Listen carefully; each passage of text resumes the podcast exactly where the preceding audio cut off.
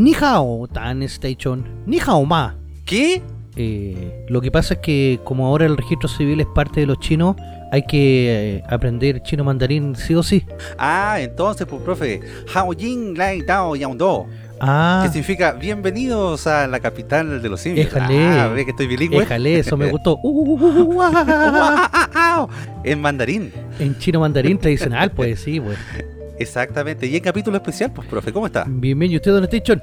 Bien, pues, profe. Oiga, sí, pues usted estaba diciendo eso de que el registro civil ahora va a pasar a manos chinas, a manos del Partido Comunista Chino, para que andamos con cosas y todo lo que se maneja, digamos, desde eh, las afuera, eh, lo que consiguen los chinos lo maneja el gobierno, ¿no? Claro. Y si lo Así maneja el gobierno, lo maneja el Partido Comunista Chino. Sí, pues. Eh, y van a haber cambios de nombre. Yo creo que a Boric, por ejemplo, ya le tienen el nombre en China. eh, se, se va a llamar ahora Tafunao. Tafunao. So- va a sobre todo Boric. cuando vaya a Colina 1. Exacto. bueno, y la aprobaste también, ¿eh? Funado. Sí, pues. Yo creo que no le van a dar más ganas de ir a meterse a la feria. va, va a mandar a la nada. ¿Ves? Eso es lo que pasa por dárselas de, de progre y bajar a- del Olimpo, ir con el pueblo ahí. Antes mandaba a la nana nomás. ¿Verdad? La nana no era nadie, y ahora se fue a meter a la feria y La sacaron cagando. la sacaron cagando. ¿Y dónde está la Luca? Claro, hasta en la luca, así, exactamente. Así se va a llamar ahora. Oiga, pero igual es serio esa cuestión que hayan pasado eh, la licitación a, mano china. Dicen que va a costar un poco menos el eh, pasaporte y la cédula de identidad van a bajar los precios, pero también eh, peligra, creo yo, eh, mucho los datos personales de todos. Mira, siendo honesto y sincero, si los chinos ya ganaron la licitación es porque ya tienen los datos de todos nosotros. Así que sé. ahora ya es como para justificar que los tengan. Sí, pues. Bueno, ahora el presidente Piñera se llama presidente Pillín. Claro, pichín. Pillín. Así que, nada, pues, profe. Oiga, pero eh, en este capítulo de la capital vamos a, a irnos, digamos, a un lado un poquito más eh, coloquial, si se quiere decir, o un poquito más sereno. No vamos a estar tocando tanto política. Creo que la vamos a dejar un poquito de lado, porque también es bueno, no sé, pues, hablar de otros temitas que sean un poquito más livianos, que sean de gusto, digamos, un poco más masivos también, y dejar un poquito la contingencia, porque de repente igual satura, ¿no? Ya te pusiste progre. En todo caso. No, pero igual nos vamos a enojar hoy día, sí. ¿Sí? Sí, ¿Cuándo vamos a enojar? sí. Cuando toquemos uno de los Sí. temas que tenemos pensados, nos vamos a terminar enojando igual, te lo aseguro. Exactamente. Oiga, sí, pues, porque, bueno, a usted obviamente como buen profe y como buen eh, simio de esta capital, eh, le gusta mucho el tema de eh, las películas, te viene, es bien cinéfilo.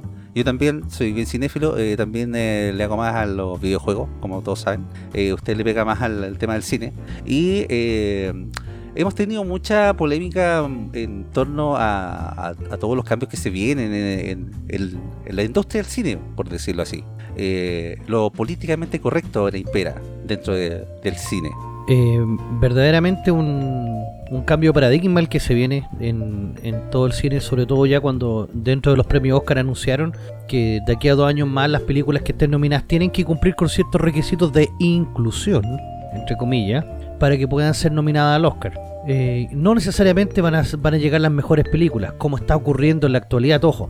En la actualidad no necesariamente están llegando las mejores películas a ser eh, la nominada al Oscar, sino las que tengan que ver con, con lo que ocurre en el país estadounidense durante el año en curso del, del Oscar de ese año. Por ejemplo, para este para esta la entrega de estos premios Oscar, nosotros vimos que el, el tema Black Lives Matter estuvo presente muy potente, sobre todo en la película El juicio de los siete de Chicago y estuvo también presente en Judas y el Mesías Negro, donde habla de la de cómo durante la década del 60 y 70 comienzan estos movimientos como las Panteras Negras y otros movimientos de, de reivindicaciones sociales y le dan un, un- un sentido, incluso hasta romantizan lo violento que fueron, sobre todo por ejemplo el tema de las Panteras Negras, que cometían asesinatos así descaradamente. Es como que, mira, es como que después de unos 20 o 30 años estemos haciendo en Chile películas que alaben a la CAM. Así como, oye, que eran lindos los de la CAM. Si eran tan lindos.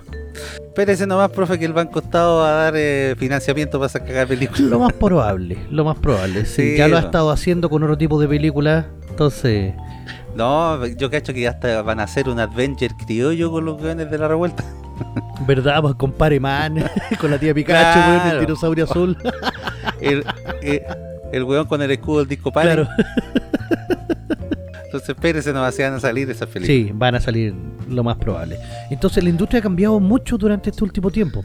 Y eso es lo que queremos analizar en este programa, que eh, como bien dijo Station, este es un programa especial. Este corresponde al especial del mes de agosto, en Claro. el que vamos a hablar de películas y videojuegos. Pero Exactamente. vamos a tocarlo desde otro punto de vista, no vamos a recomendar películas propiamente tal, sino que vamos a ver en este caso cómo, por ejemplo, el tema de la corrección política está afectando al cine, muy potentemente. Sí, pues. Mire, eh, yo tengo acá una. Eh, ¿Cómo decirlo? Una nota, un. Una, Artículo. un artículo, exactamente, profe, de repente se llaman las palabras, en donde analizan, digamos, la polémica de lo políticamente correcto en el cine y la televisión. ¿ya? Les quiero leer un poquito de lo que dice esta nota, porque también está- tiene varios ejemplos de cómo han habido películas actualmente y eh, series de televisión que nos han ido cambiando en perspectiva de algunas cosas. ¿ya? Y también vamos a ir ahí analizando. Dice, mire, los distintos proyectos vistos en cine y televisión son un reflejo de su época.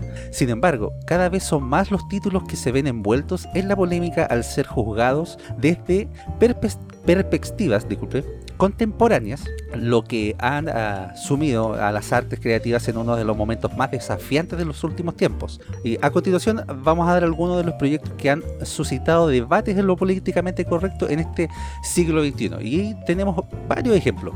Eh, mire, tenemos un ejemplo, yo no conozco esta película, pero se llama Canción del Sur. ¿Usted la conoce? Sí, sí. ¿Sí? eh, bastante, bastante eh, extraña, incluso para esta época. Claro, es una película con animación, Sí. ¿Sí? Con humanos y animación. A lo Roger A lo Rabbit. Roger Rabbit, sí, uno de los primeros esfuerzos por hacer este tipo de películas. Claro. Mire, dice, Walt Disney siempre soñó con adaptar la colección de historias del tío Remus recopiladas por Joel Chandler Harris, eh, ignorante de que su esfuerzo terminaría convirtiéndose en la obra más polémica del estudio. Los impresos exploran la ideología afroamericana en las plantaciones sureñas tras la guerra de secesión, pero los deseos de respetar la esencia del personaje fueron duramente criticados eh, desde el estreno del filme por ser considerados una exaltación del racismo y los estereotipos, lo que resultó en numerosas protestas entre 1946 al 47. A más de 70 años de distancia, eh, Canción del Sur ha sido prácticamente borrada del mapa al ser la única película del ratón eh, que nunca ha sido estrenada en ningún formato casero. Ah, nunca ha salido en ningún No. formato, ni digital, ni físico, No. nada. Mire, eh, Interesante. Eh, se pensaba que esto cambiaría con la llegada de Disney pero el sistema de streaming ha sido todavía más precavido de lo que se pensaba. El mayor legado contemporáneo de Canción del Sur es Splash Mountain, ubicada en los parques del ratón, pero es- esto podría cambiar ante las nuevas presiones para que el estudio modifique las bases temáticas de la atracción. ¿Usted, profe, eh, más o menos cacha de lo que se trata esta película? Sí, mira, eh, se supone que el, las historias del tío Remus son historias como los cuentos del tío Tom, eh, Huckleberry Finn, todos estos cuentos del, de fines del siglo y de mediados del siglo XIX, sobre todo con el tema de la guerra de secesión. Aquí hay, aquí hay varias cosas bien importantes. ¿Cómo era la vida de las plantaciones de los esclavos durante el siglo XIX? ¿Y qué es lo que ocurre después incluso de la guerra de secesión? Que esto es súper importante. Porque, ojo, que se lograra la libertad de los esclavos no significó precisamente que mejoraran las condiciones de vida del pueblo afrodescendiente o de los negros. Claro. Y esto también es súper importante recalcarlo porque mucha gente piensa de que ah, es el, el- el tema del esclavismo, pero el Estado propiamente tal no se preocupó de qué pasaba con los negros. De hecho, el mismo Lincoln decía, una cosa es darle libertad y otra cosa es eh, que tengan igualdad de derechos. O sea, olvídate, ¿cómo se te ocurre? Ah, claro. Entonces, todas estas historias que se recopilan, sobre todo en Canción del Sur, va a ir acompañado con distintos animales que van a ser característicos de, de- del grupo Disney, pero también eh, se romantiza mucho el tema de la esclavitud. Porque está este antiguo esclavo que está con. que sirve en, este- en- en una casa como, como mayordomo, por así decirlo. Y que está con los hijos de los hacendados.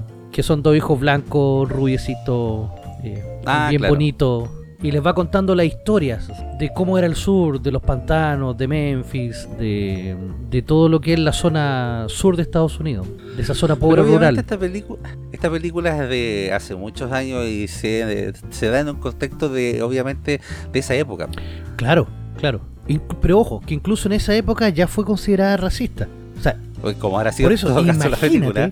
lo potente que tiene que haber sido esa película para que en esa época, donde la verdad los negros no todavía no tenían ningún tipo de derecho, se sentaban en la parte ¿Ah? de atrás de los buses todavía, eh, pudieran tener ese problema. Entonces, Bueno, a más todavía para que Disney no ni siquiera la haya, saca- la haya sacado de la plataforma digital ahora. no, es que, Porque es es que una lo que pasa con Disney más ahora es una cosa de que eh, ellos están eh, con el tema de la corrección política tan potente que no la van a colocar dentro de la plataforma, ni aunque le coloquen un, un signo de precaución, por así decirlo. Como lo están haciendo con muchas otras películas, no, la verdad, yo creo que no lo van a hacer. Yo creo que Disney quiere que esta película muera olvidada en el tiempo y el espacio. Sí, como la el especial de Navidad de Star Wars. ¿Usted la vio? Uy, no, uy, uy, uy, uy, uy, qué wea más chanta, loco. Oye, a- hasta, hasta Harrison Ford le, le da vergüenza ese especial de Navidad. Él dice que no lo hizo. Él no lo reconoce y se ríe nomás. No, sí, sí, él se ríe nomás. Pero la verdad, puta, qué chanta la cagó. Es muy, muy malo. Llega a ser tan malo que al final es bueno. Mira, es que yo creo que ni siquiera es bueno al final. Porque mira, es una cuestión muy rara. El, está la familia de Chewbacca, que son de otro planeta, Claro. que están esperando una celebración que no, no es Navidad propiamente tal, pero es parecido a Navidad. Donde la gente se entrega regalos y muy parecido a Navidad. Claro, como esto pasó en una la galaxia muy lejana, todavía no había nacido ni Cristo ni nadie, entonces era ilógico que celebrara Navidad. Claro. Pero se ponen a ver unos programas en televisión y una señora te enseña a cocinar. Después vemos a un programa como que es para bebé chubaca donde se ponen a bailar. no, si la y muy el baile bizarra. dura como media hora. Oh, y después llegan los, los del imperio a ver si está Chubaca ahí. Y obviamente Claro. Chubaca no estaba porque todavía no había llegado. Hoy se... Yo, mira, a la típica película navideña que todos terminan felices cantando y bailando y comiendo ahí alrededor de la mesa. Sí, pero en verdad es uno de los de una de las cosas que te llega a dar cáncer a los ojos, weón. Sí, en todo caso. Oiga, profe, pero nos estamos desviando del, del tema.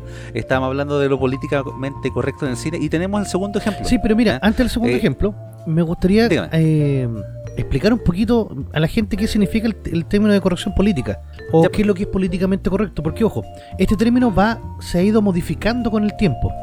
Dejemos este término como el término o la palabra de la semana. Claro, la palabra de la semana que puede ser corrección política o políticamente correcto, que va a ser lo mismo. Dice, Ajá. se utiliza para describir el lenguaje, las políticas o las medidas destinadas a evitar ofender o poner en desventaja a personas de grupos particulares de la sociedad. Desde finales de la década del 80, el término se ha referido a evitar el lenguaje o el comportamiento que puede verse como excluyente, marginador o insultante de grupo considerado desfavorecido o discriminado, especialmente por grupos definidos por género o etnia. En el discurso público y en los medios de comunicación, el término se utiliza generalmente de forma peyorativa con la implicación de que estas políticas son excesivas o injustificadas. Pero ojo, esto viene de mucho antes también. Me refiero a que este término va pasando desde el izquierda a derechas, de izquierdas a derechas. Por ejemplo, en eh, ser políticamente correcto en la época de los 80 era seguir el, el parámetro de, de Ronald Reagan y ver a los yuppies y, a la, y al capitalismo como algo bueno. Ahora ser políticamente correcto es seguir lo- las tendencias de izquierda y que nadie se ofenda. Claro. Entonces, por eso digo, ojo con que esto va a ir cambiando. En la actualidad, la corrección política tiende a que eh, se corrija hacia proteger a las minorías y que los ofendiditos no se sientan mal. El problema es que ahora yo creo que como nunca antes se está saliendo de las manos. No, ya se fueron de las manos, o sea, se les fue de, de todo parámetro Claro. que puede haber sido, porque como dice usted, los 80, claro, iba cambiando de forma, iba cambiando de bando, por decirlo así, pero esto todo ya se fue de las manos, pues, por favor, lamentablemente es todo políticamente correcto y no se puede decir nada, ni siquiera pensar nada o opinar algo diferente a lo que opina eh, una minoría o la raza, o la, perdón, no la raza, sino que las masas ofendidas, ¿eh? Entonces hay que tener bastante cuidado. Mira, lo que partió como un cuidado con ofender a los grupos minoritarios, terminó siendo los grupos minoritarios te dictamos cómo tú tienes que hablar, vestir, sentir, pensar. Yo creo Sí, que eso es lo terrible que ha pasado en, en- en el último tiempo. Y por eso digo, por ejemplo, que Disney Plus jamás se le va a ocurrir eh, eh, colocar en su catálogo una película como Canción del Sur. A menos que te coloque como una hora de disclaimer o que te corte la película en la mitad. Claro. No, diciendo- y lo otro, lo, lo ejecutivo haciendo reverencia, así más doblado que japonés con Claro. visita, eh, que por favor los perdonen por haber puesto esa película en el... No, y los van a acusar de racistas, los van a acusar de todo, y Claro. capaz que eh, la gente llame a boicotear Disney más y que la gente no contrate el servicio. Sí. Y, y eso es lo que le tienen miedo en el fondo. Pero mira, Claro. le han tenido tanto miedo a estas cuestiones que las películas ¿Mm? llegan a ser tan malas que al final terminan ¿Mm? perdiendo adeptos. Te pongo un caso, Star Wars. Ah, claro. Con Star Wars, con las tres últimas películas, de verdad, la corrección política se notó tanto, e incluyeron cosas a la fuerza, pero de una forma tan descarada, que al final la historia quedó sin un sentido. Bueno, ahí tiene Mulan también, pues, La profe. nueva Mulan, efectivamente. Eh, todos los hombres son malos y las mujeres, por ser mujeres, son buenas. Y dos que eran enemigas se terminan abuenando. No, y la, que en verdad la película es horrible. Oh, Claro. Como Capitana Marvel Pero también. está, hecho a poli- está hecha políticamente correcta. Claro. ¿Mm? Así que, sí, pues, mire, yo iba a dar el segundo Hágale ejemplo, nomás. ¿ya?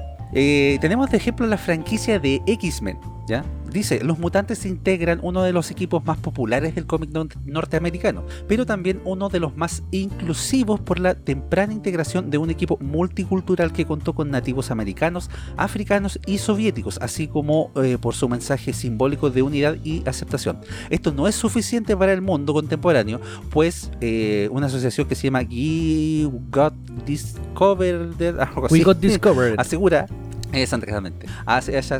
Asegura que la franquicia cinematográfica a cargo de Marvel Studios podría cambiar el nombre del grupo para aclarar que la alianza incluye personajes masculinos y femeninos. Las adaptaciones, dice, a cargo de Fox ya habían bromeado con esta posibilidad cuando Deadpool emplea el nombre de X-Force para evitar el machismo de su recién formada agrupación y cuando una enfurecida Mystic sugiere a Charles Xavier que los hijos del átomo sean rebautizados como X-Woman. eh, porque las mujeres siempre están salvando a los hombres por aquí. En caso de concretarse, no descartaremos que la medida pueda extenderse al popular impreso. Ay, ay. Pero que mira, esto sería ya terrible porque, claro, los X-Men o hombres X, hombres en general, ¿Mm? eh, eh, que incluye a la mujer, incluye a todo, claro, como bien dice, siempre fueron muy inclusivos.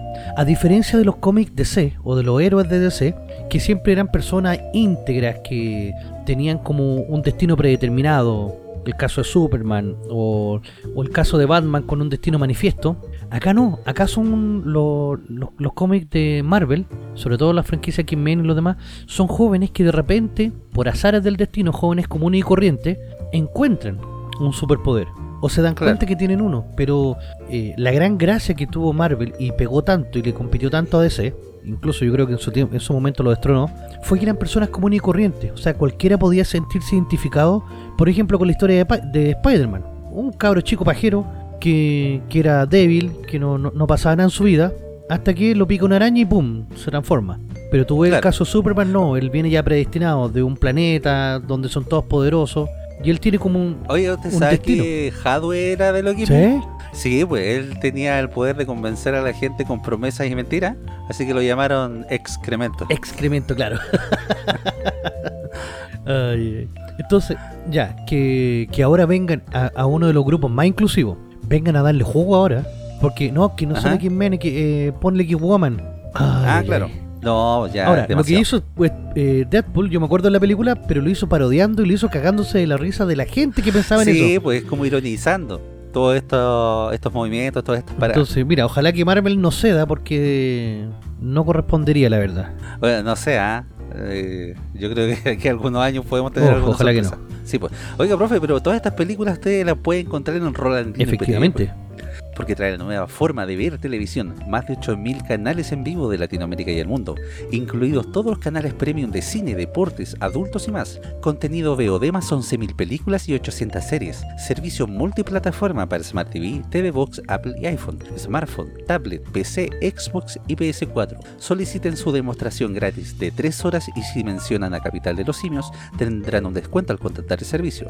Para más información o consultas, comuníquense directamente al WhatsApp de Rolandino más 569 78 69 0812 más 569 78 69 0812 Rolandino IPTV, la nueva forma de ver televisión. Éjale, grande Roland. Oiga, voy a buscar en Roland si esta canción del sur puede que Capaz esté- que este habría que buscarla. Mira, Mm. hablando de esto de la corrección política, estaba viendo el otro día un video del canal SCA, Entretenimiento.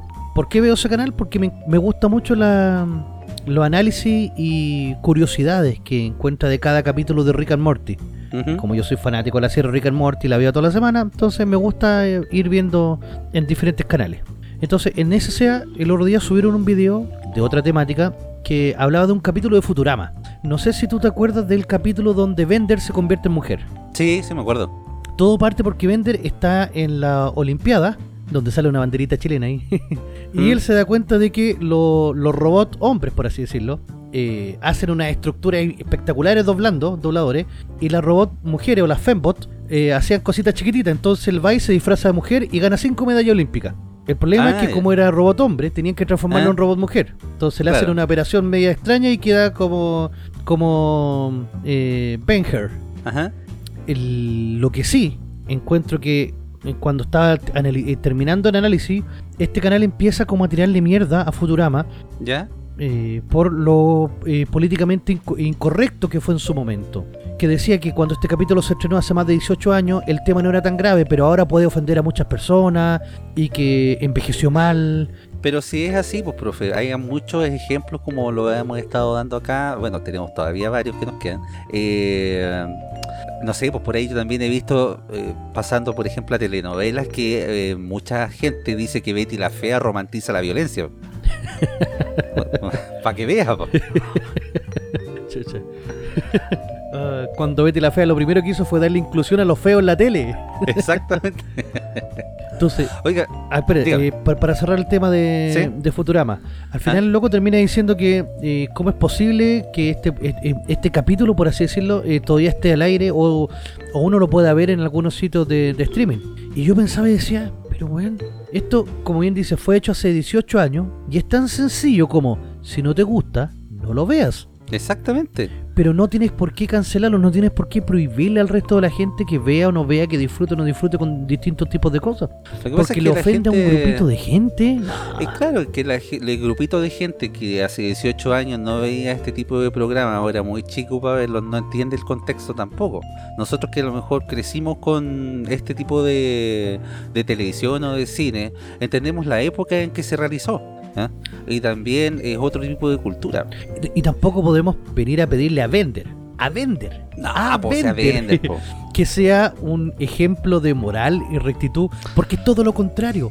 No, O sea, obviamente. Ese personaje incluso en, en- cuando era Benher demostraba específicamente todo lo que, por ejemplo, los ofendiditos podrían criticar del machismo, la misoginia y todo lo demás que porque él era Bender, o sea, Oiga, Mac Rogan la ha estado rompiendo ahí con las premoniciones, ¿ah? eh, uy sí, sí, sobre todo con Futurama, Sí. porque los Simpsons se fueron a la vez hace tiempo, ¿Mm? pero Futurama cerró, cerró yo creo que de manera brillante.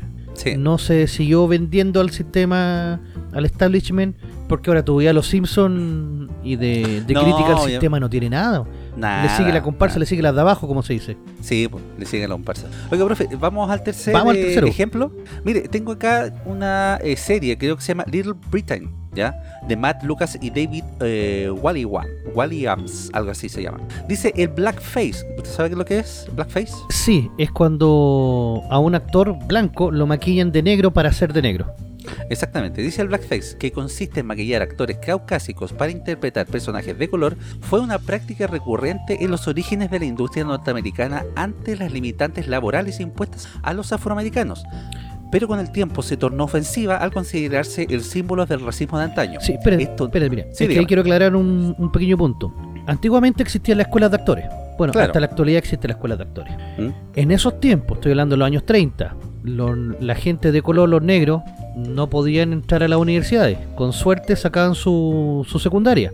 Por lo tanto, no existían, y repito, no existían actores profesionales negros. No era muy poco. No, es que no existían. Ah, A, sí, a los que colocaban era porque veían algo de talento, así como ya para hacer un cameo, un personaje ultra secundario. Pero si tú vas a ser un personaje principal, tiene que ser un actor, obviamente titulado y toda la cuestión. Claro. Y como no habían actores negros, maquillaban a gente de color, o sea, negra, o sea, perdón, gente blanca, para que pareciera negro. Pero esa era la lógica que había detrás de eso. No era pues. porque habían tantas restricciones. Las restricciones eran porque los locos no podían eh, eh, estudiar en una universidad y sacar su carrera de actor.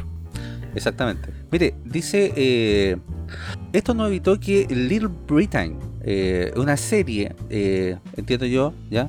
que es del año 2003, que tuvo tres temporadas, eh, la utilizara para algunos de sus irreverentes sketches donde capturaba las vivencias del Reino Unido a partir de personajes estereotípicos. El show estaba disponible en la plataforma Player de la BBC, pero la cadena optó por retirarla luego de que un portavoz explicara a The Telegraph que los tiempos han cambiado y que se transmitió por primera vez, mientras que el co-creador eh, David Wallen recurrió a su Twitter para asegurar que Matt, Lucas y yo hemos explicado en los últimos años que nos arrepentimos de haber interpretado personajes de otras etnias. De nueva cuenta aclaramos que estuvo mal y estamos muy arrepentidos. El show podría encontrar eh, la redención en un rumoreado revival que eh, sería realizado por Netflix, aunque faltaría ver los aficionados si aceptan los cambios que garanticen un proyecto menos controvertido para el mundo contemporáneo. La verdad, yo no conozco esta serie, pero debe haber sido así como bien eh, controvertida en su tiempo. Era cómica. Era cómica, y eso fue tampoco lo que entendieron, que un personaje se pinte la cara negro eh, para Y mira, es como que se enojaron porque Kramer eh, se, se, caracteriza. Ah, claro. ¿Por qué, por ejemplo, si Kramer tuviera que hacer, no sé, pues de Nelson Mandela, se va a pintar la cara negra? Y la gente va a empezar a enojarse porque no, no colocaron a un actor negro a hacerlo. es como que ya se están pasando, se están pasando. Es que en estos tiempos son así, profes, si se pasan. Mira, el, yo recuerdo que el, una actriz de doblaje que tuvo que, que interpretó a un personaje negro de una animación, ojo, que era blanca. Después al final tuvo que salir pidiendo perdón porque obviamente ella no era negra y, interpretó a un personaje eh, que, no correspondía a su etnia. Y yo lo encontré tan estúpido, yo decía, puta, Juan, es, como que el actor que interpretó a Optimus Prime tenga que salir perdón diciendo que no es un Autobot, weón. Sí, es lo mismo, es lo mismo. Es un personaje de dibujo.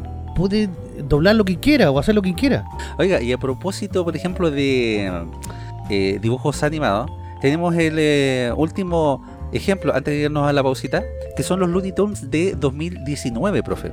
¿Ya? Mire, le leo un poquito. Dice, el viejo Buck Bunny decía que no te tomes la vida tan en serio, pero parece que los nuevos Looney Tunes creados creados para HBO Max piensan distinto. Esto luego de que el productor Peter eh, eh revelara a The New York Times que las actualizaciones de Elmer, Elmer Gruñón y San Bigotes no portarán sus icónicas armas. No hubo ninguna explicación al respecto e incluso se aclaró que los cortos sí tendrán violencia caricaturizada marca ACME, pero se piensa que la decisión surge ante el alto número de tiroteos en la Unión Americana. La decisión ha generado opiniones encontradas, hay quienes piensan que es una buena medida ante la violencia que vive el país eh, de las barras y las estrellas y otros consideran un atentado contra la esencia de los personajes clásicos y aseguran que responsabilizar a los dibujos animados por la brutalidad contemporánea es absurdo. ¿Qué opina usted? O sea, que, es totalmente idiota. La verdad, la verdad. Yo también, pienso lo mismo. Eh, en Estados Unidos siempre han existido tiroteos, no es una cuestión nueva. Los tiroteos provienen desde la época del oeste, en todo caso. Entonces, que no vengan ahora a decir que por culpa de unos monitos que usan pistolas, los, pues, los cabros chicos van a ser más propensos a dispararle a sus compañeros de colegio. No eh, hay muchos otros factores que ocurren, eh, muchos otros factores que tienen que ver con el bullying, que los mismos personajes pueden hacer, no necesitan una pistola o una caja marca ACME para hacer bullying. Entonces son muchas otras las cosas que las mismas películas a veces reproducen. El tema, por ejemplo, clásica película adolescente reproduce claramente los estereotipos americanos. En todo colegio tiene que haber un matón, tiene que haber uno que sufre bullying, tiene que haber el popular, que... que el cerebrito. el cerebrito, la mina que no pesca a nadie, el loco que sufre por la mina que no lo pesca, porque es popular. Exacto. Y trata de imitarlo. Entonces, esos estereotipos son los que al final te van a ir eh, provocando estrés en los cabros chicos. No un mono pelado que usa una pistola. Y, y que más, eh, nunca yo he visto que el loco le eh, acierte algo. No, de hecho, nunca San Bigotes y el Merguñón la han achuntado o la han eh, tirado un, tiro que ropa ni el Backband ni a nadie.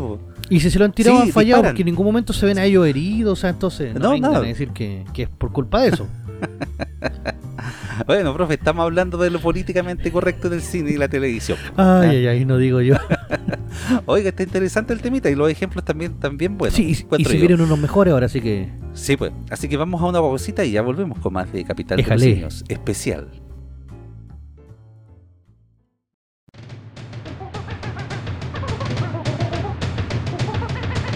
La capital de los simios.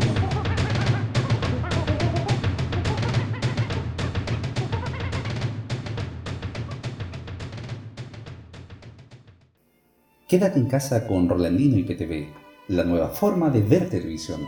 Más de 4.000 canales en vivo de Latinoamérica y el mundo, incluidos todos los canales premium de cine, deportes, adultos y más. Contenido VOD más 11.000 películas y 800 series. Servicio multiplataforma para Smart TV, TV Box, Apple TV y iPhone, smartphone, tablet, PC, Xbox y PS4. Solicita tu demostración gratis de 3 horas y si mencionas al programa Capital de los Simios tendrás un descuento al contratarlo. Para más información o consultas, visita la página oficial de Facebook www.facebook.com Rolandino IPTV o comunícate directo por WhatsApp al más 569 78 69 08 12 más 569 78 69 08 12 Rolandino IPTV la nueva forma de ver televisión. Estamos de vuelta, una vez más, con su programa favorito denominado. La capital de los simios. Especial fin de mes. Éjale, especial de agosto. No, Exactamente. se- sería de principio de mes. Sí, pues, de principios de mes. Sí. ¿Mm? Bueno, ahí vamos a ir viendo cuándo cae la fecha pa- para ir, eso mismo, para ir haciendo los siguientes especiales. Sí, pues vamos a ir ahí ajustando más o menos en cuando hacemos este programitas especiales para ir saliendo un poco de la contingencia de todo lo que pasa al día a día y hablar un temitas un poquito más eh, suavecitos también.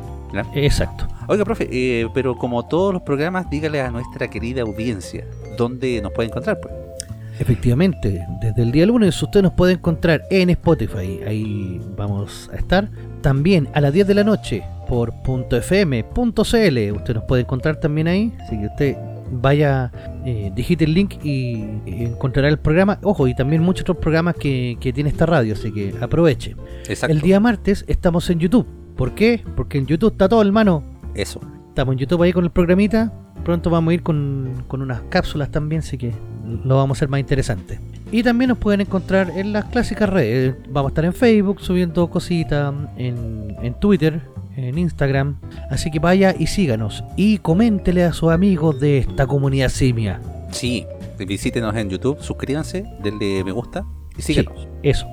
Oiga, profe, continuando con nuestro especial de fin de mes que estamos hablando de lo políticamente correcto en el cine y la televisión. Estábamos dando unos ejemplos en el eh, capítulo pasado, ¿ya? Eh, y también En el bloque ejemplo- pasado. El bloque pasado, perdón. Eh, la Sinovac ya me está haciendo efecto. Claro. Espérate que suelten el 5G nomás.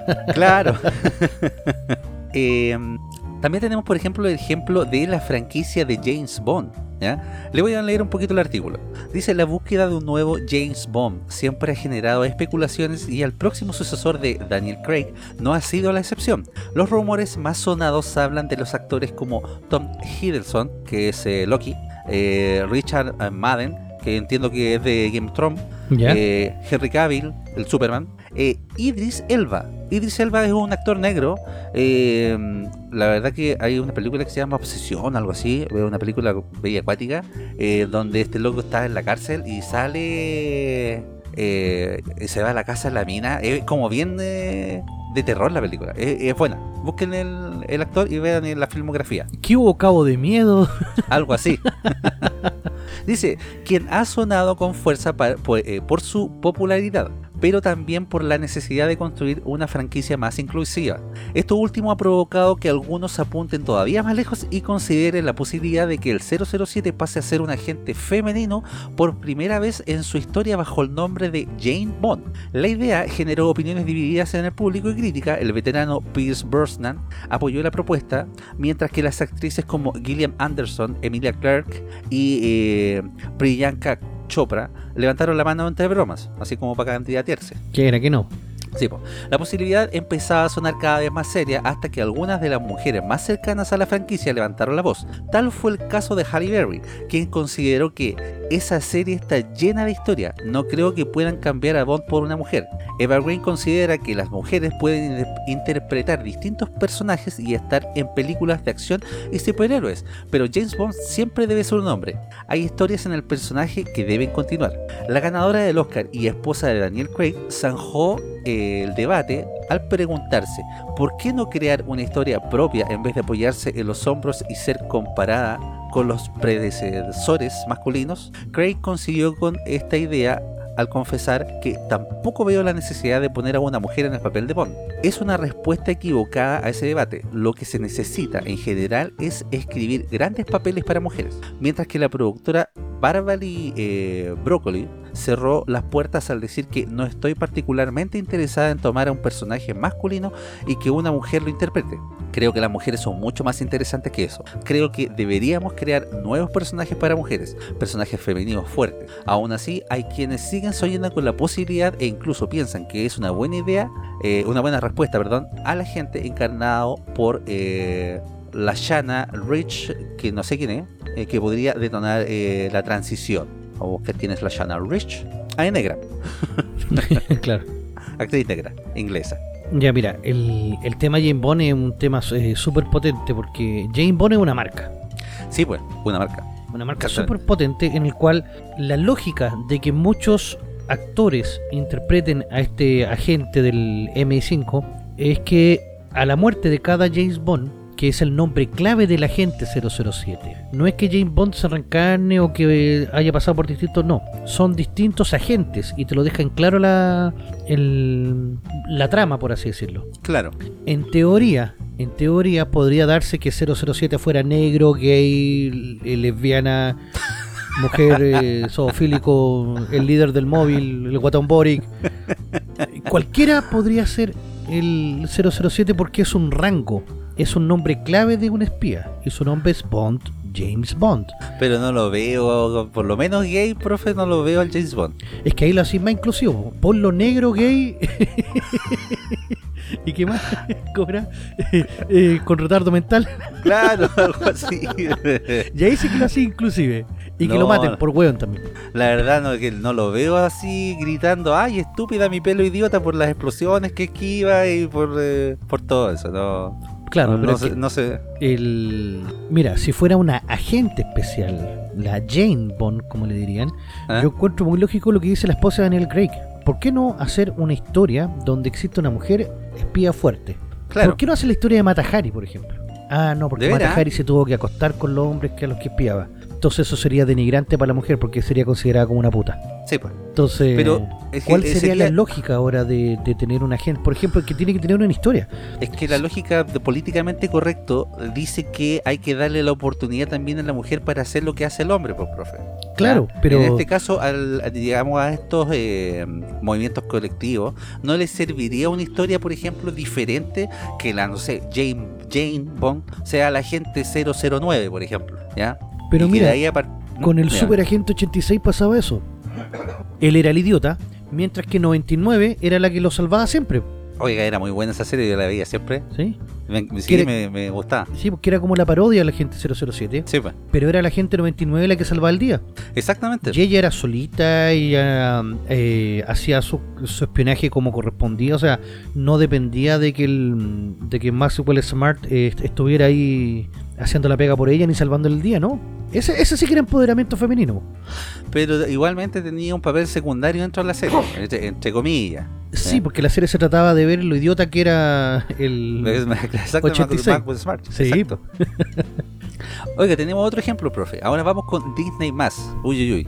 Ah, qué lindo. Disney más. Dice, el estreno de Disney más generó altas expectativas entre los amantes del estudio, pero su llegada se vio envuelta por la polémica cuando las audiencias descubrieron que había alterado varios de sus contenidos para garantizar un sistema más familiar y libre de cualquier tipo de polémica. algunas alteraciones parecían justificadas, la escena de Stitch en la lavadora fue suprimida por miedo a que los niños se lastimaran en los electrodomésticos. Hoy sabe que yo no he cachado esa escena que está modificada. Yo eh, vi Lilo y Stitch, eh, me acuerdo de esa escena, pero no la he visto en Disney más. Ya, dice que ahora se mete en un. como en una despensa. Ah, ya. Dice, otras comprensibles, la escena con la presunta mujer desnuda de Bernardo y Bianca, eh, la rumorada erección de la sirenita de 1989. ¿Cuál es la rumorada erección de la sirenita? Es que el príncipe. El príncipe andaba con un bulto. ah, se notaba que estaba contento de ver a la sirenita. ¿Sí? sí. Ah, ya. Y las extrañas letras SFX Sex en el Rey León fueron eliminadas tras años generando debates. No, Pero me podéis otras- decir que eliminaron el sex del Rey León. Exactamente. Justo cuando el, Rey León se iba con. O sea, Simba se iba con. ¿Cómo se llama la compañera de Simba? ¿La, la amiga? Eh, hoy no me acuerdo. Uf, pero bueno, Luna, no me acuerdo. sí, pero cuando ellos se encontraban así ya y empezaban a, a retosar, ¿Eh? Eh, en el cielo se leían esas letras. Bueno, ¿Sí? se leía clarito, se leía clarito. Bueno, Bueno, eh, eh, eran nubes blanquitas que estaban marcadas con la letra SFX. Mensaje subliminal, pues, Total, total, Pi- total. Pini- Pinilla lo entendió, po. Claro. es que por eso le, por eso vieron el Rey León. por eso. po. Sí. Eh, bueno, fueron eliminadas tras años generando debates, dice, pero otras resultaron sencillamente incomprensibles. Tal fue el caso de Splash, de 1984, eh, que alargó digitalmente el cabello de Daryl Hannah para ocultar sus glúteos cuando su personaje emerge a la superficie. La decisión ha sido duramente criticada, pero fue clave para que la clasificación del filme pasara a PG-13 de solamente PG. O sea, de todo público. Claro, o sea, porque eh, mostrando ese culo era para mayores de 13 años. Digital, el culo digitalmente cortado para todo público. Exacto. Es que no se le veía el culo, pues ya le alargaron el pelo. Por eso, pero mira, Disney Plus hace rato que, que llegó así como una plataforma que si tú querís para tu cabro chico, tenéis que tenerla, por así decirlo. Claro. Pero yo creo que este es el caso más grave de lo políticamente correcto o incorrecto. Porque Disney Sí, Plus yo creo que el caso más, sí, le, digamos, le coloca profundo. subtítulos, o sea, eh, avisos a las películas antes de que, de que aparezcan.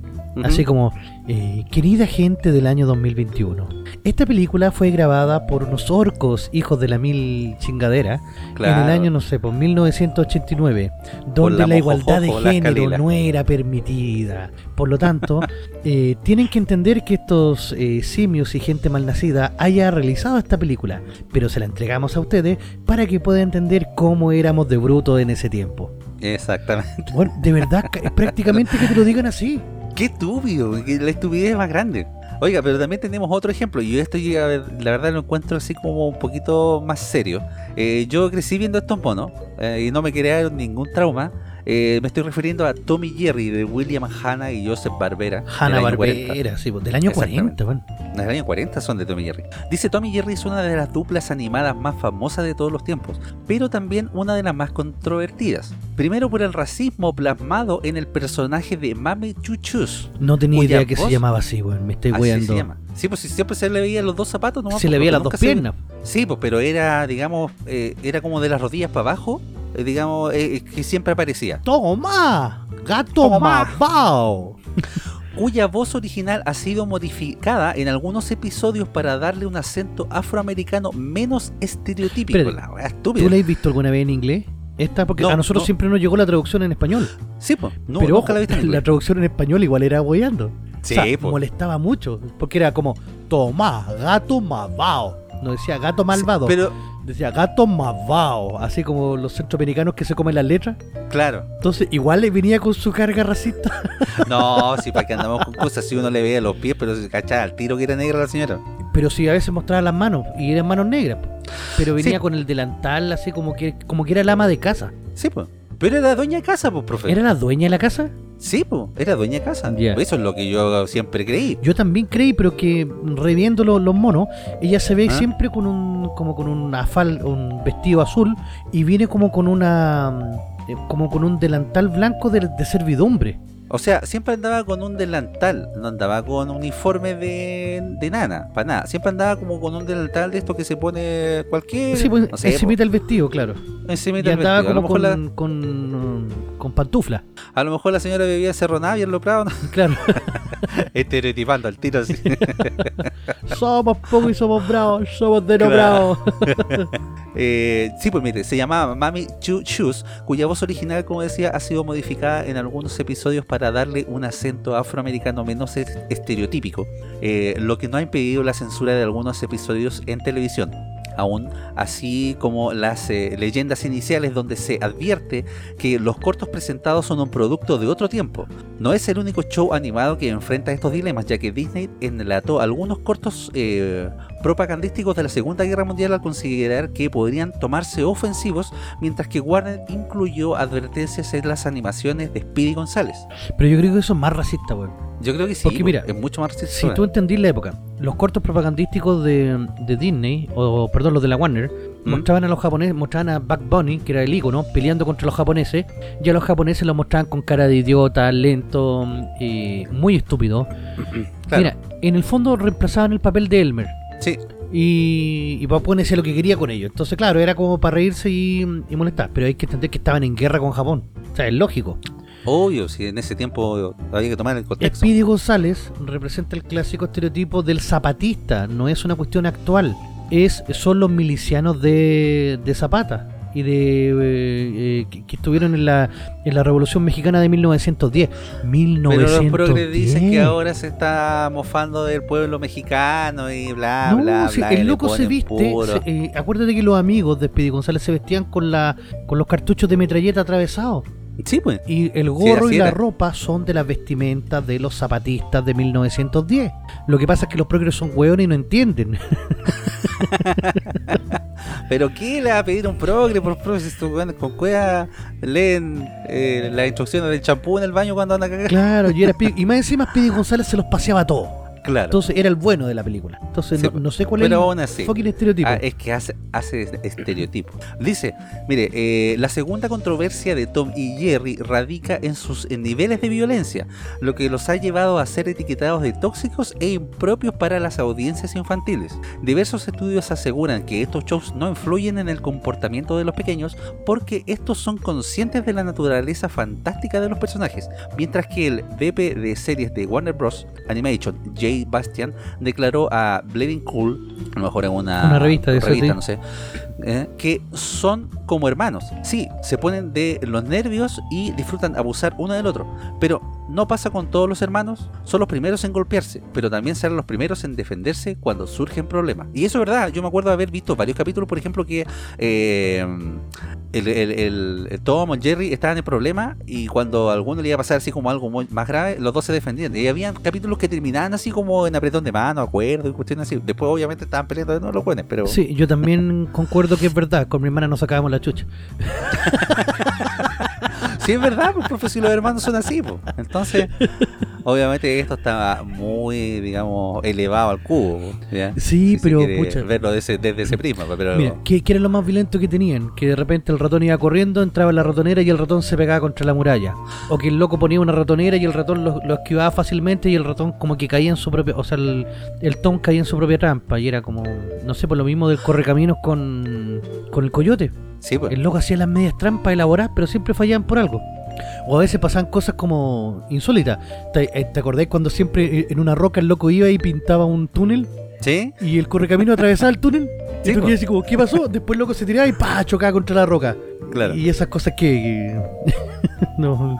Oiga, no sé si se acuerda que Tommy y Jerry en un tiempo lo trataron de hacer así como más amigables, los dos así como partners. Oh, el nuevo pareja, show de- y, y fue un bodrio, fue un Uy, que fue horrible. Es el nuevo show, la nueva aventura de Tommy Jerry, si me acuerdo. Sí, fue un desastre. Sí, en verdad era muy, muy mala. Claro. Pero, cabro, pucha, eh, de verdad, yo creo que ninguno se cri- crió con un trauma por ver Tom y Jerry. Así que, si alguno le tiene miedo a estas series antiguas, porque son violentas y antiguas, eh, no.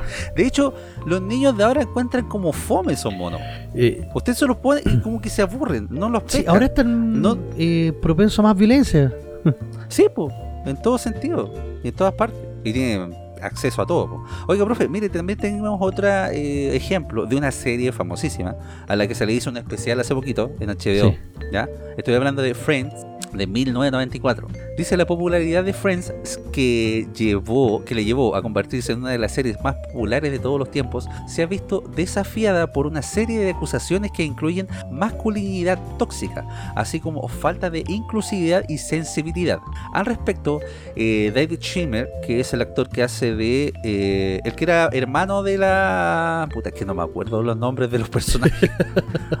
Pero el que tenía el mono, el que era paleontólogo. Ya, ese, bueno. Ese. Declaró a The Guardian que el problema hoy en día es que se saca todo de contexto. Tiene toda Sí. la razón. Hay que mirarlo todo desde el punto de vista de lo que estábamos intentando hacer en la serie en su momento.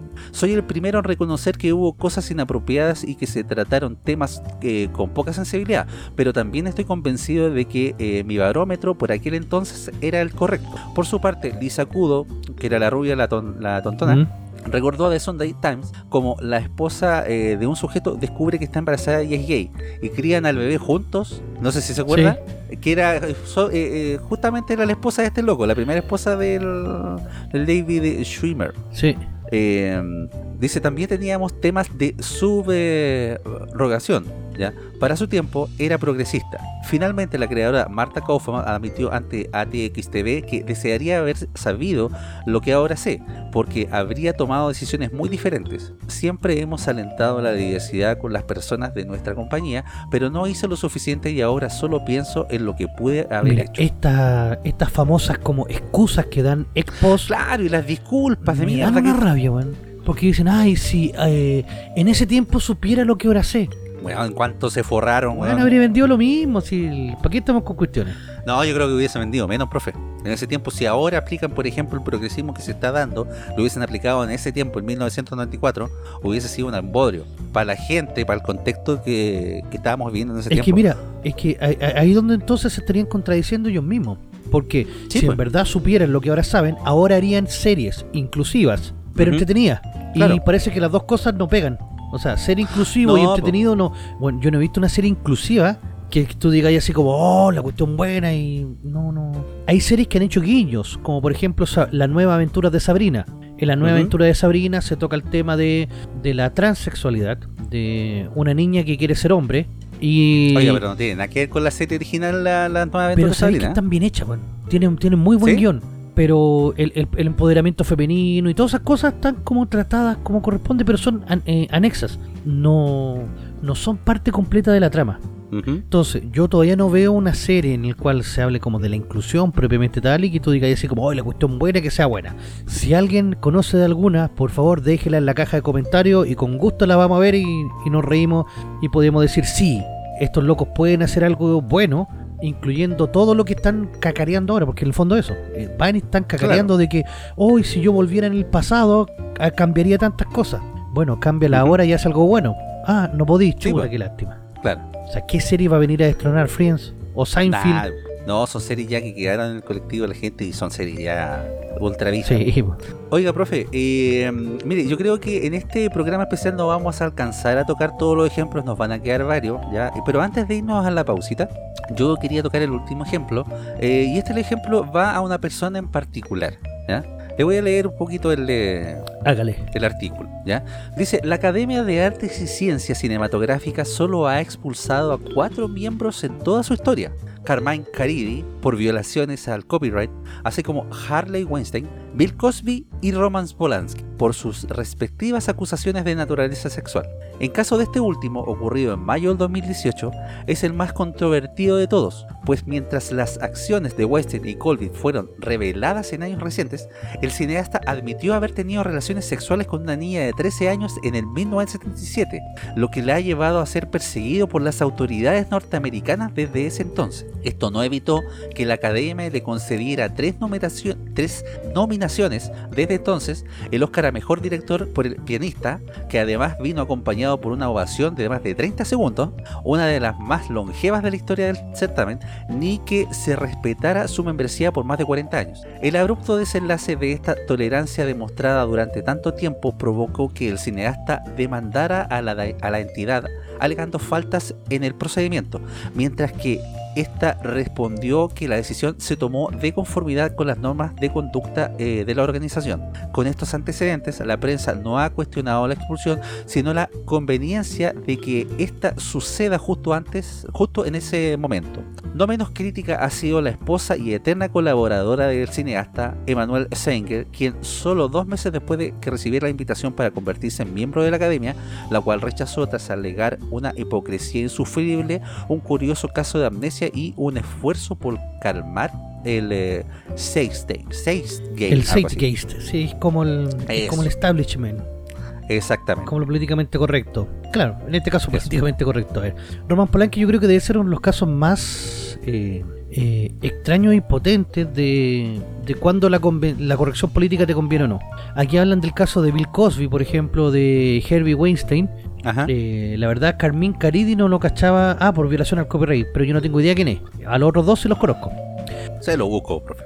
Claro, Carmín Caridi. Pero por ejemplo, el caso de Roman Polanski, él viene haciendo películas hace mucho tiempo. Y ojo, yo creo que no se ganó el Oscar al pianista porque obviamente no podía recibirlo porque tenía prohibido entrar a Estados Unidos.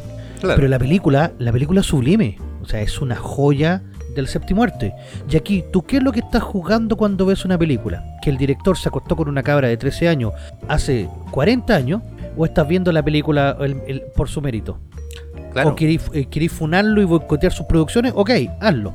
Pero no pues. vengan a cuestionar la, calidad que tiene este desgraciado para hacer películas, porque de verdad son, son, son joyas, son obras de arte. Eh, podríamos eh, decir que le pasó algo similar a lo que le pasó a, a, este actor de, de, House of Cards, ¿cómo se llama? Sí, el Kevin Spacey. Kevin Spacey. Claro, pero en mucha menor medida. Claro, mucha menor medida. Mire, Carmín Caribe eh, es un actor, ha trabajado en varias películas, profe. Ha trabajado en El eh, Padrino, parte 2 y parte 3. Ájale. ¿Ya?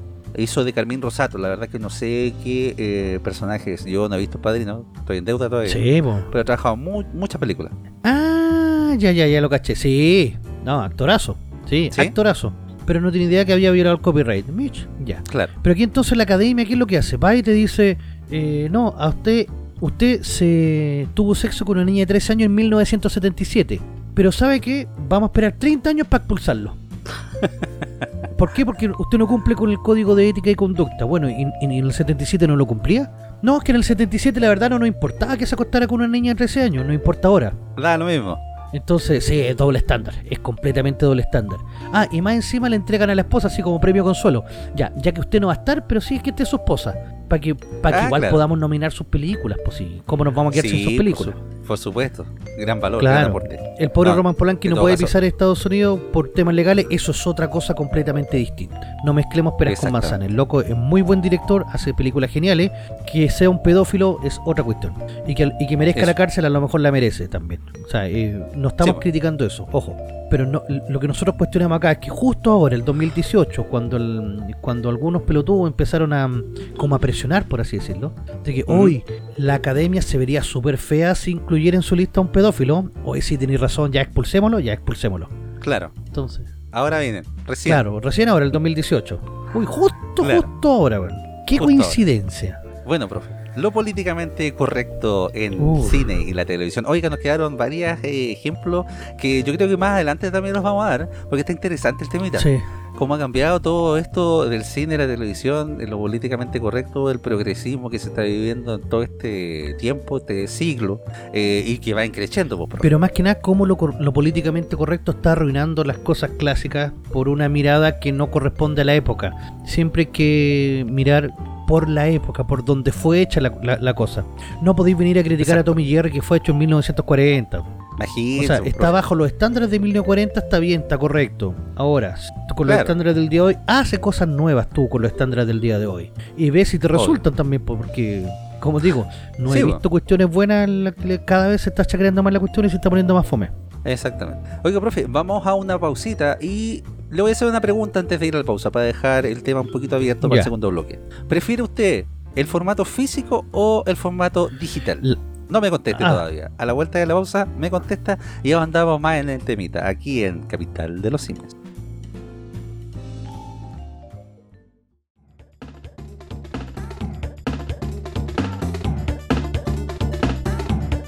La capital de los simios.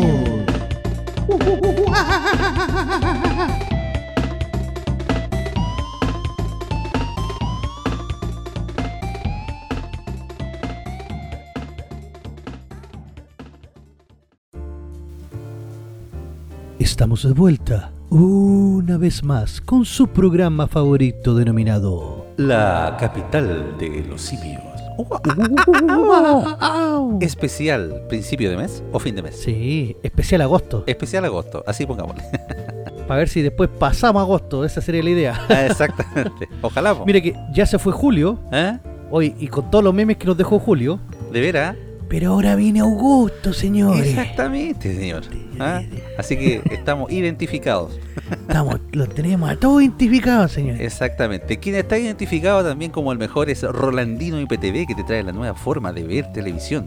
Éjale. Más de 8.000 canales en, vi- en vivo de Latinoamérica y el mundo, incluidos todos los canales premium de cine, deportes, adultos y más. Contenido VOD más 11.000 películas y 800 series. Servicio multiplataforma para Smart TV, TV Box, Apple y iPhone, smartphone, tablet, PC, Xbox y PS4. Solicita tu demostración gratis de 3 horas y si mencionas a Capital de los Simios, tendrán un descuento al contratar el servicio. Para más información o consultas, comuníquense directamente al WhatsApp de Rolandino al más 569 78 69 0812 más 569 78 69 0812 Rolandino IPTV, la nueva forma de ver televisión. Éjale, grande Roland. Buena.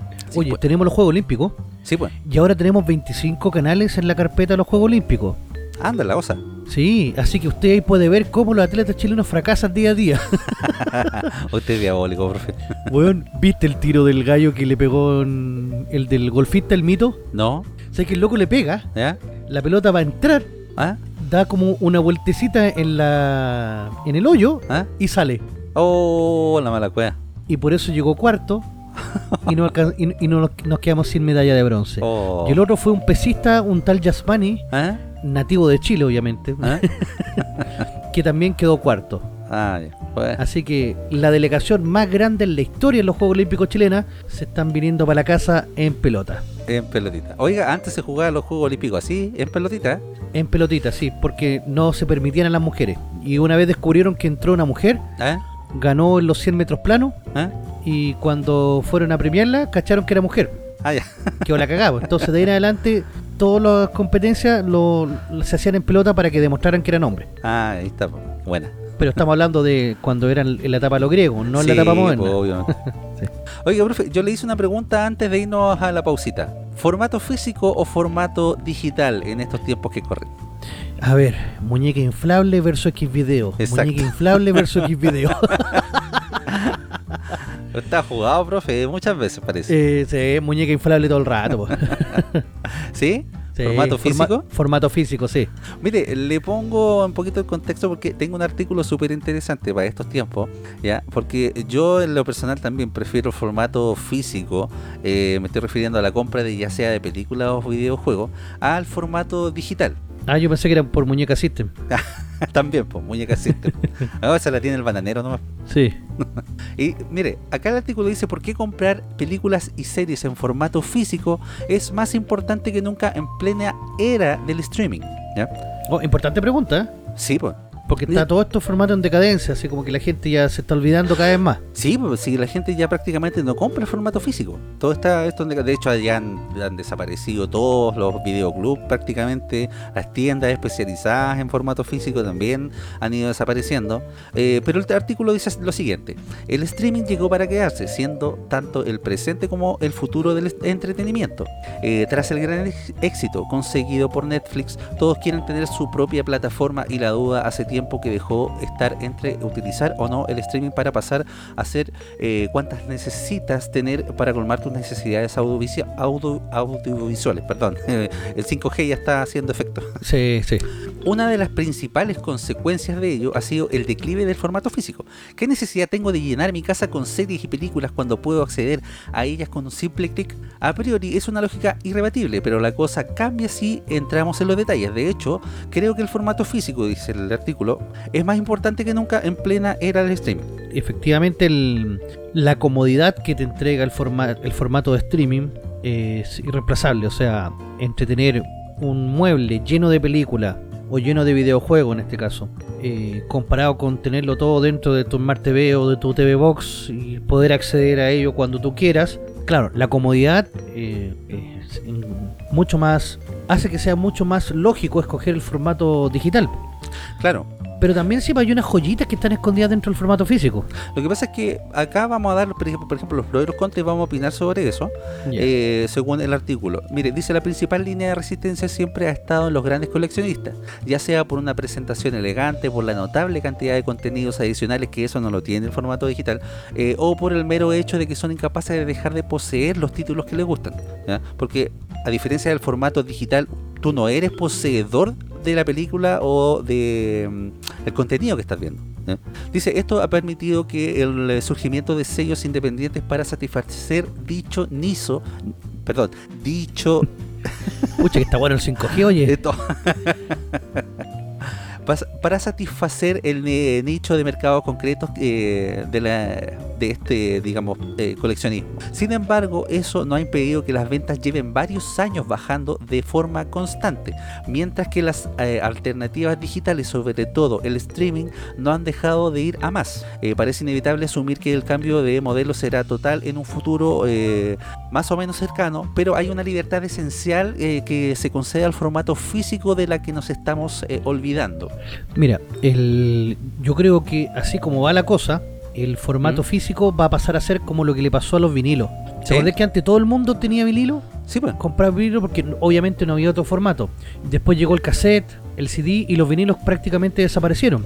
Pero siempre existió un pequeño grupo de coleccionistas ¿Mm? donde a veces los discos salían en formato de vinilo y se decía siempre que el formato vinilo sonaba 10 veces mejor que el otro cosa que ahora ya no es cierto porque el, como el audio ya está comprimido en 320 prácticamente la diferencia entre un vinilo y el formato eh, digital es casi nula. Claro. Pero el hecho de tener el, vinilo de, tener tu tornamesa y, tocar las canciones a la antigua mucha gente eh, se está transformando en coleccionistas de vinilo y por lo tanto el, el negocio no muere. Claro. Pero sí se transforma en como bien dice para coleccionistas o para una pequeña elite Exacto, por un pequeño nicho, no es una cuestión ya masiva. Mire, el eh, artículo sigue eh, con lo siguiente, dice, lo que no se puede discutir eh, del formato físico, dice, es que si tienes una película o una serie adquirida en DVD, Blu-ray, Ultra HD o incluso formatos ya abandonados como el VHS o el Laserdisc, esa copia es tuya. Nadie la va a poder alterar como consecuencia del revisionismo histórico que haya concluido en alguno de sus elementos y que puede llegar a ser ofensivo, como lo, estábamos tocando en... Eh, Efectivamente, lo que estamos tocando ahora. Y tenemos el caso, por ejemplo, de la película Lo que el viento se llevó. ¿Ya? Dice, aunque en esa ocasión se solucionó, estamos hablando de la película, eh, con el regreso de la película acompañada de información, como decía usted en Dines Más, dando contexto sobre un componente racista. Este punto gustará más o menos, pero lo realmente importante es que la película siga accesible en HBO Max. No obstante, solamente fue necesaria la llegada del miedo para su retirada, para que las ventas en formato físico de lo que el viento se llevó se fueran a a la punta, sí, se dispararon. O sea, crear una burbuja. Exactamente. Y eso que el anuncio de su retirada venía acompañada del dato aclaratorio que era una medida temporal y pronto volvería a estar disponible. La cuestión es que el caso de lo que el viento se llevó no ha sido una simple anécdota, sino un ejemplo más de que con el streaming dependemos de una serie de decisiones ajenas que van desde la conveniencia de mantener o no un título en el catálogo. Eh, dice, no pocas películas y series que cuesta eh, entender por qué no están en ninguna parte, hasta la posibilidad de manipular su contenido en mayor o menor medida. Mire, claro. lo que había... Mira, sí, mira, es que por ejemplo, el, con respecto a lo que el viento se debo y otras películas, el, claro, tú a veces, mm, sobre todo por el tema de la pandemia, uno no pudo ir al cine y muchas cosas se estrenaron en streaming. ¿Mm? Y obviamente uno tendría que verla ahí primero, si la película te gusta, y consideras que es una de tus favoritas o que te cambió la vida, corre a adquirirla en formato físico, porque tú no sabes cuánto tiempo pueda durar. Claro. Viste, tenemos casos también como el de Little Brian, ¿ya? El que tocábamos en el primer eh, bloque, eh, donde se optó, dice, por los años de retirar la serie completo desde Netflix y BBC. Eh, también tenemos, por ejemplo, algunos casos de una decisión sorpresiva de que se eliminó, por ejemplo, eh, la voz que prestó Michael Jackson en un episodio de Los Simpsons. Mira, la Para tontera. llegar a la serie, se eliminó en la llegada a la serie a Disney+, hasta la desaparición del gag de los créditos finales de Toy Story 2, por bromearse con el acoso sexual. Mira. ¿Se acuerda cuando la Barbie o algo así en ese entonces, eh, en, en los créditos finales? No me acuerdo si era con el Ken que empezaban a, hacer este tipo de gags. Sí, parece que era con el Ken, sí. Sí. Entonces eso de Disney más ya se eliminó. Dice, las películas y las series ya dejan de ser de tu propiedad y las diferentes plataformas pueden censurarlas como crean convenientes, casi siempre para evitar posibles polémicas. Si ya tenías el DVD o Blu-ray, esto obviamente no va a suceder. Otro detalle importante es cómo llegan esas series y películas a diferentes plataformas de streaming. Muy comentado fue en su momento el lanzamiento de Los Simpsons en Disney con el formato de pantalla incorrecto, ¿ya? algo que corrigió meses después por no hablar de el culo censurado de Hatari Hana, que ya lo habíamos comentado Claro. En eh, la película se llama 1, 2, 3 Splash. Y esta yo no la sabía, profe. O de la aparición de una versión censurada de Regreso al Futuro 2 en Netflix. ¿Ya la censuraron? Están censurada. ¿Y qué le podéis censurar al regreso al futuro, güey? No sé, voy a. Voy a. a Hay, tasar. hay- ¿Qué es hay lo que averiguar qué fue lo que le censuraron, sí. Exactamente. Dice, en este último caso, acá, acá lo dice, Ah, ya. profe. En este último caso se corrigió en cuanto alguien se dio y empezó a hablarse eh, de ello. Ah, pero no especifica. Eh, dice, pero en los casos en los que nadie recordará exactamente cómo era la versión original de la película y toda la gente que la había visto pensando que, que la cinta era realmente así, sigue el artículo. Dice, nada impide que surja más gente como George Lucas retocando la trilogía original de Star Wars, tradición que incluso Disney eh, más siguió con la polémica escena en la que existía la duda sobre si Han Solo disparó primero o no. ¡Ay, qué terrible esa cuestión, loco! ¿Qué, qué fue de eso, profe? Mira, el- en la película original, original del año 74, ¿Ah? o sea, del, del 74, perdón, del, del 82, ¿Mm? eh, Han Solo es el primero en disparar. ¿Ya? Después, cuando viene la remasterización del año 99, eh, Han Solo no dispara primero. Pero eso es cuando están eh, en la estrella de la muerte. No, es cuando están en cuando recién se conoce el personaje de Han Solo. Ah, ya. Cuando él está con el traficante que lo quiere vender, Ah, ya, sí. cuando están en el bar. ¿Sí? Ya. Entonces, en la primera original, Han Solo dispara. Primero. Ya. Para asegurarse. Claro. El, en el retoque que hicieron en el 99, el marciano dispara primero al costado, falla, y después Han Solo dispara y lo, lo termina eliminando. Y después, en la el- en lo que hace Disney más es que el marciano llega a disparar dos veces. Con esto te, te- Ah. con esto te dejan de que Han Solo es un buen tipo y que no dispara a traición. Mentira. Ah. Esto, esto te mata todo el desarrollo de personaje. Pero si era un mercenario, Han Solo. Por po. eso. Entonces, claro, la corrección política nuevamente hizo, hizo de lo suyo. Exactamente. Mire, y no solamente en Star Wars, sino que acá sigue el artículo y dice que tampoco se caiga en el olvido que la versión de 2002 de ET, el extraterrestre, llegaron a cambiar las armas de fuego por walkie-talkies. Mira, ahí la verdad no ni siquiera me podría haber dado cuenta de qué pasó ahí. El de, um, ET es del año 83-84, Por ahí. entiendo. Eh, El artículo sigue diciendo, y todo eso sin entrar a hablar de los límites de la calidad de imagen y audio de los servicios de streaming. Eso es verdad. Recordemos, por ejemplo, la polémica que acompañó al estreno de un episodio de la última temporada de Juego de Tronos que se veía muy oscuro, o las recientes declaraciones de Tom Hanks lamentando que eh, Greyhound se vaya a estrenar o si ya se estrenó directamente en Apple TV sin pasar antes por los cines. Mira, el, ¿Usted vio Game of Thrones? sí, mira, el tema de Juego de Trono en la, el episodio 8, 8 por 03 eh, que habla de la larga noche. Eh, es justo cuando, bueno, a esta altura no voy a hacer spoiler, sino que es, es cuando viene la guerra con los caminantes blancos Claro. y el episodio obviamente, eh, la pelea ocurre en la noche, pero en verdad era tan oscuro que yo me acuerdo que tuvimos que cambiar el brillo del- de la tele, dejarla ¿Ah? casi en blanco para ¿En serio? poder ver correctamente. ¿Y tan, tan estaba? Sí, entonces después cuando se estrena el, el DVD de, de Game of Thrones, el, bueno, el, el DVD no, ya, ya no es DVD, ahora es, ¿cómo se llama el, el Blu-ray? ¿Eh? Eh, se ve con la corrección de color y se ve pero maravilloso, o sea, es increíble la, la diferencia. Claro. Y ahora ojo, otra de las cuestiones que nos- nosotros tampoco tomamos en cuenta es que muchas veces los cineastas filman en diferentes tipos de cámaras y lo hacen por algo. Sí, pues. Por ejemplo, filmar en una... eh, a Tarantino, por ejemplo, le gusta filmar en celuloide de 35 milímetros y con una eh, con una dimensión de, de 4 tercios. Claro. Entonces, si eso tú lo pasas a 16.9, que son la- las dimensiones que va a tener la pantalla, va a quedar extraño. No sé si a ustedes les ha pasado que de repente están viendo una película y se ve como alargada Sí, se ven como achatados los monos. y se ve fea. Sí, Ya, eso pasa porque te están cambiando el formato dentro de la plataforma. En cambio, si cuando tú lo tienes en formato físico, tú puedes escoger en qué formato verlo. En Palm, 16.9, 4 tercios. claro. Entonces, sí, es un... Es un... Es un contra que tiene el streaming y el formato digital versus el formato físico. Claro. Mire, dice acá, es cierto que el streaming es muy cómodo y no te roba espacio en el hogar, pero a veces nos olvidamos de que puede que simplemente ninguno de ellos tenga disponible la serie o película que andamos buscando. Como Doctor Y Who, por ejemplo. ¿Dónde está Exacto. Doctor Who? Quiero ver mi el- Doctor Who ahora. Ro- Rolandino y PTV nomás, pues, profe. No lo Ahí tiene Doctor Who tampoco. Ah, lo sacaron, puche. No, pues por eso te digo, no está en Netflix, no está en Amazon, no está en HBO Max, no está en ninguna, no está en Hulu, no está en ninguna de las ni en Disney ninguna de las fucking plataformas encontráis a Doctor Who. Eh, bueno, ahí ya, va- ya va a tener que recurrir al formato físico, ir a estas tiendas, porque ahí venden, por ejemplo, las series completas en Blu-ray o DVD. eh, Claro, est- Y la verdad que- estaba en BBC más, en, BB en, en- en la plataforma de la BBC, ¿ah? pero está en inglés. O sea, claro. y más encima yo quiero ver la serie antigua de Doctor Who. Y esas, esas Ah, sí que pero no esa están. del año, esa es del año Loli. Sí, pues, las del año 64. Claro, pero esa obviamente también lo encuentra en formato físico, pues, profe. De hecho, es cosa de buscar, por ejemplo, en, No me queda en otra. Google, en Amazon y cosas así, que está disponible para la compra. Voy a tener que buscarlo de, así.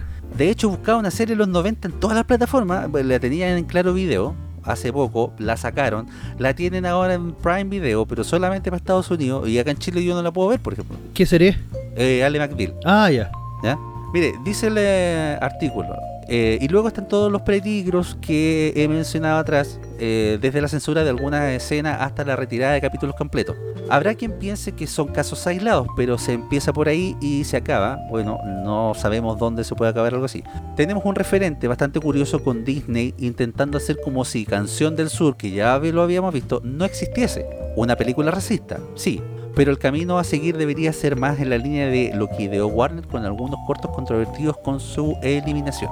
Además, el, formato, el mercado del formato físico está claramente de capa caída y puede que llegue el día en que simplemente no podamos comprar la serie o película que tanto amamos. Eh, eso ya sucede en producciones exclusivas de plataformas de streaming como Netflix, pero podría extenderse perfectamente más allá de eso. Mira, acá hay una cuestión que dice que el 30 de junio quitan de Netflix Blade Runner, que es un clásico, Zodiac, la saga de Parque Jurásico, Forrest Gump, Sentencia Previa o, Mi- o Minority Report y el increíble Hulk. Son puras películas de culto. Sí. Aunque algunas sean más buenas que otras, pues son películas de culto. Claro. Y, y- y la solución que dan para que uno se quede sin verla es ir y comprarla. Exacto, exacto. De hecho, yo de estas películas que usted eh, nombró, tengo varias en formato físico. Y por ejemplo, Forrest Gump eh, se puede ver en los adicionales cómo hicieron los efectos especiales para cortarle las piernas al teniente Dan, por ejemplo. Oh, quién bacán esa cuestión. O, o también cómo hicieron los efectos con Tom Hanks para que le diera la mano a Kennedy, para que le diera la mano a Nixon, para que se juntara con John Lennon, cosas así. Y la verdad que son bastante interesantes que el formato eh, digital no la tiene, porque el formato digital tiene la película solamente. Es que mira, por ejemplo, en el formato DVD o en el formato físico, por así decirlo, te vas a encontrar con la escena eliminada, con el comentario del, director, que muchas veces está traducido también. Entonces tú vas viendo la película y, la y es como que la estuvieras viendo con el director y él dice, oh, aquí me pasó esto, oye, que me costó filmar esta cuestión y así. Son cosas que lamentablemente el, el sistema de streaming no te las va a dar. Oiga, yo tengo por ejemplo una película, no sé si eh, la conoce, de, de- de Tom Cruise, eh, Jerry Maguire. ¿Sí? Ya, esa película yo la tengo en formato físico y viene con un eh, DVD adicional en que eh, usted puede ver la película junto a los actores. Los actores se sientan en un eh, living eh, frente a la cámara y ellos empiezan a ver la película contigo y empiezan a contar anécdotas y todo esto está subtitulado. Eh, entonces tiene en la parte de arriba la película que se está reproduciendo y en la parte de abajo las reacciones de los actores que van conversando entre ellos. Oye, ¿te acordás cuando hicimos esta escena? ¿Te acordás de la hora que era? ¿Cuánto nos costó? Y todo. Y es súper entretenido. Eh, se reúne eh, René Siegel, se- creo que se llama la Sí, mina. Sí, Weaver, algo así. Eso, el Cuba Golden Jr., la, eh, el director de la película, y eh, Tom Cruise, a ver la película contigo. Pero eso es bacán, pues eso es lo que en el fondo estaréis perdiendo con, con el servicio de streaming. Claro, en el servicio de streaming tú podéis ver una buena película, pero al final te vas a quedar con eso. A veces te quedas con ganas de más. Muchas veces hay escenas eliminadas y te explican por qué eliminaron la escena y tú dices, pucha, a lo mejor con esta escena podría haber cambiado en algo la película. Y como te digo, para mí lo, lo, lo- más terrible de, de enfrentarme a veces, digo, no siempre, pero a veces al formato de streaming, el cambio en las proporciones de la, de la película. Pasar de 16.9 a 4 tercios es eh, un crimen para los ojos, porque muchas veces también te cortan parte del plano que el director quería mostrar. Ahora, hay películas de mierda que no vale la pena, que da lo mismo el formato en el que estén, pero por lo general cuando te encontrás con películas buenas, como por ejemplo con La Milla Verde, en La Milla Verde le cambié el formato y te cambia la película. Eso es lo que también el, el formato eh, físico eh, te da para elegir. ¿Ya? Te elegir el idioma, en qué formato quieres verlo, si quieres verlo con comentarios, si quieres verlo con escenas eliminadas, eh, si quieres ver la, la versión extendida, por ejemplo.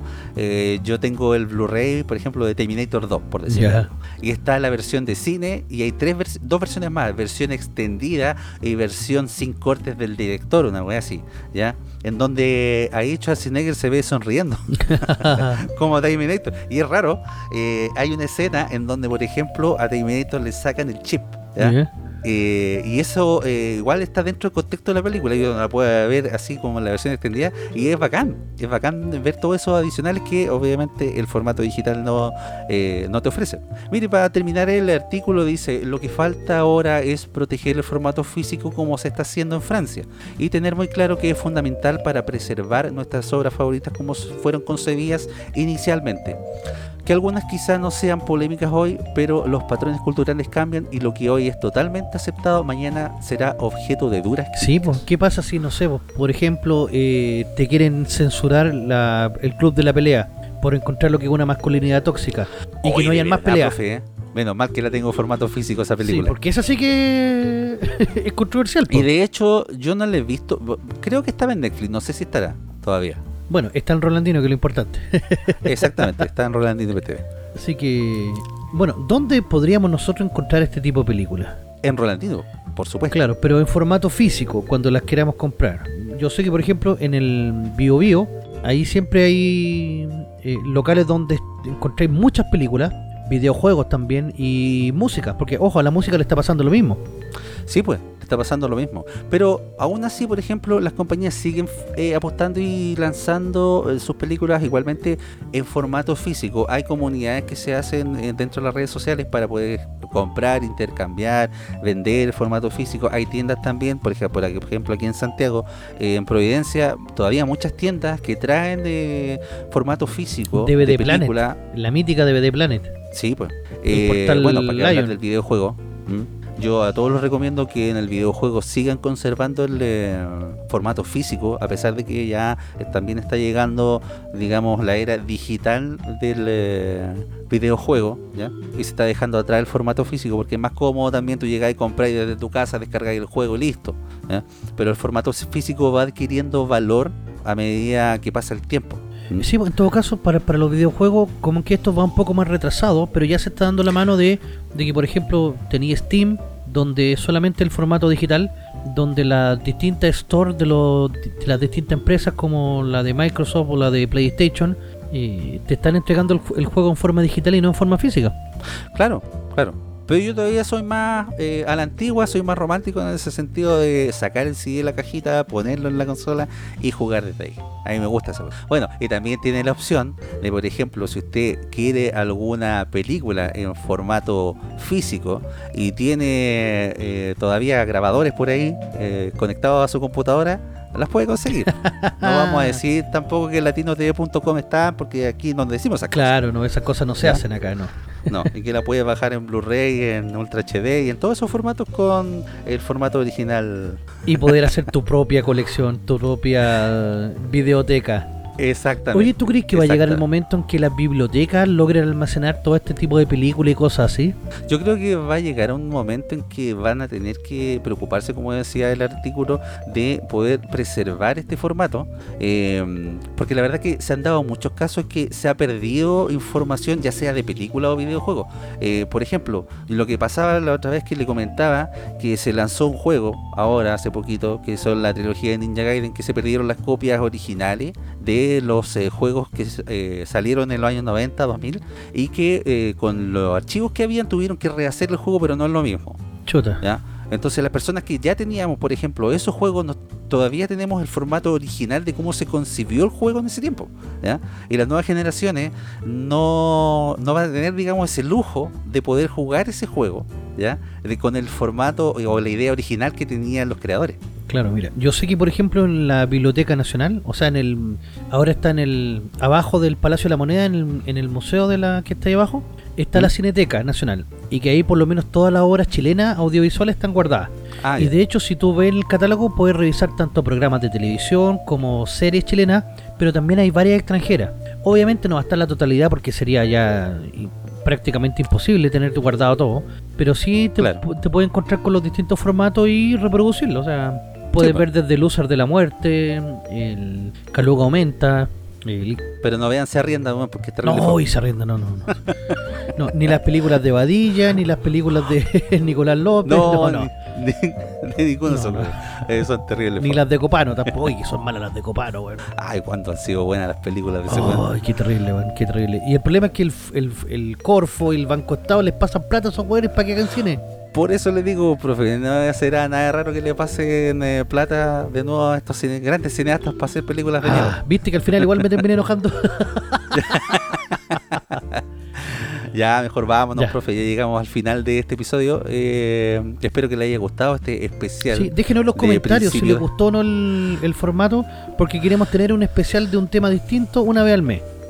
Sí, pues. También para ir, como digo, olvidándose un poquito de la contingencia, de todas las cosas que pasan día a día, porque tenemos cada tontera que pasa con el tema de la constituyente, los políticos, el gobierno, que es bueno de repente hablar eh, otras otros temitas y otros tipos de Sí. cosas. Ujú. Así que eso, pues, profe, agradecido de todos los que nos escuchan, que nos siguen, que nos aguantan. Eh, pásense por nuestro canal de YouTube, ahí estamos. Eh, suscríbanse, comenten, eh, tam- compartan también. Y eso, pues, muchachos. Un saludo a todos. Nos escuchamos en el próximo capítulo. Y chau, chau, chau, chau, chau, chau, chau. chau. La capital de los simios.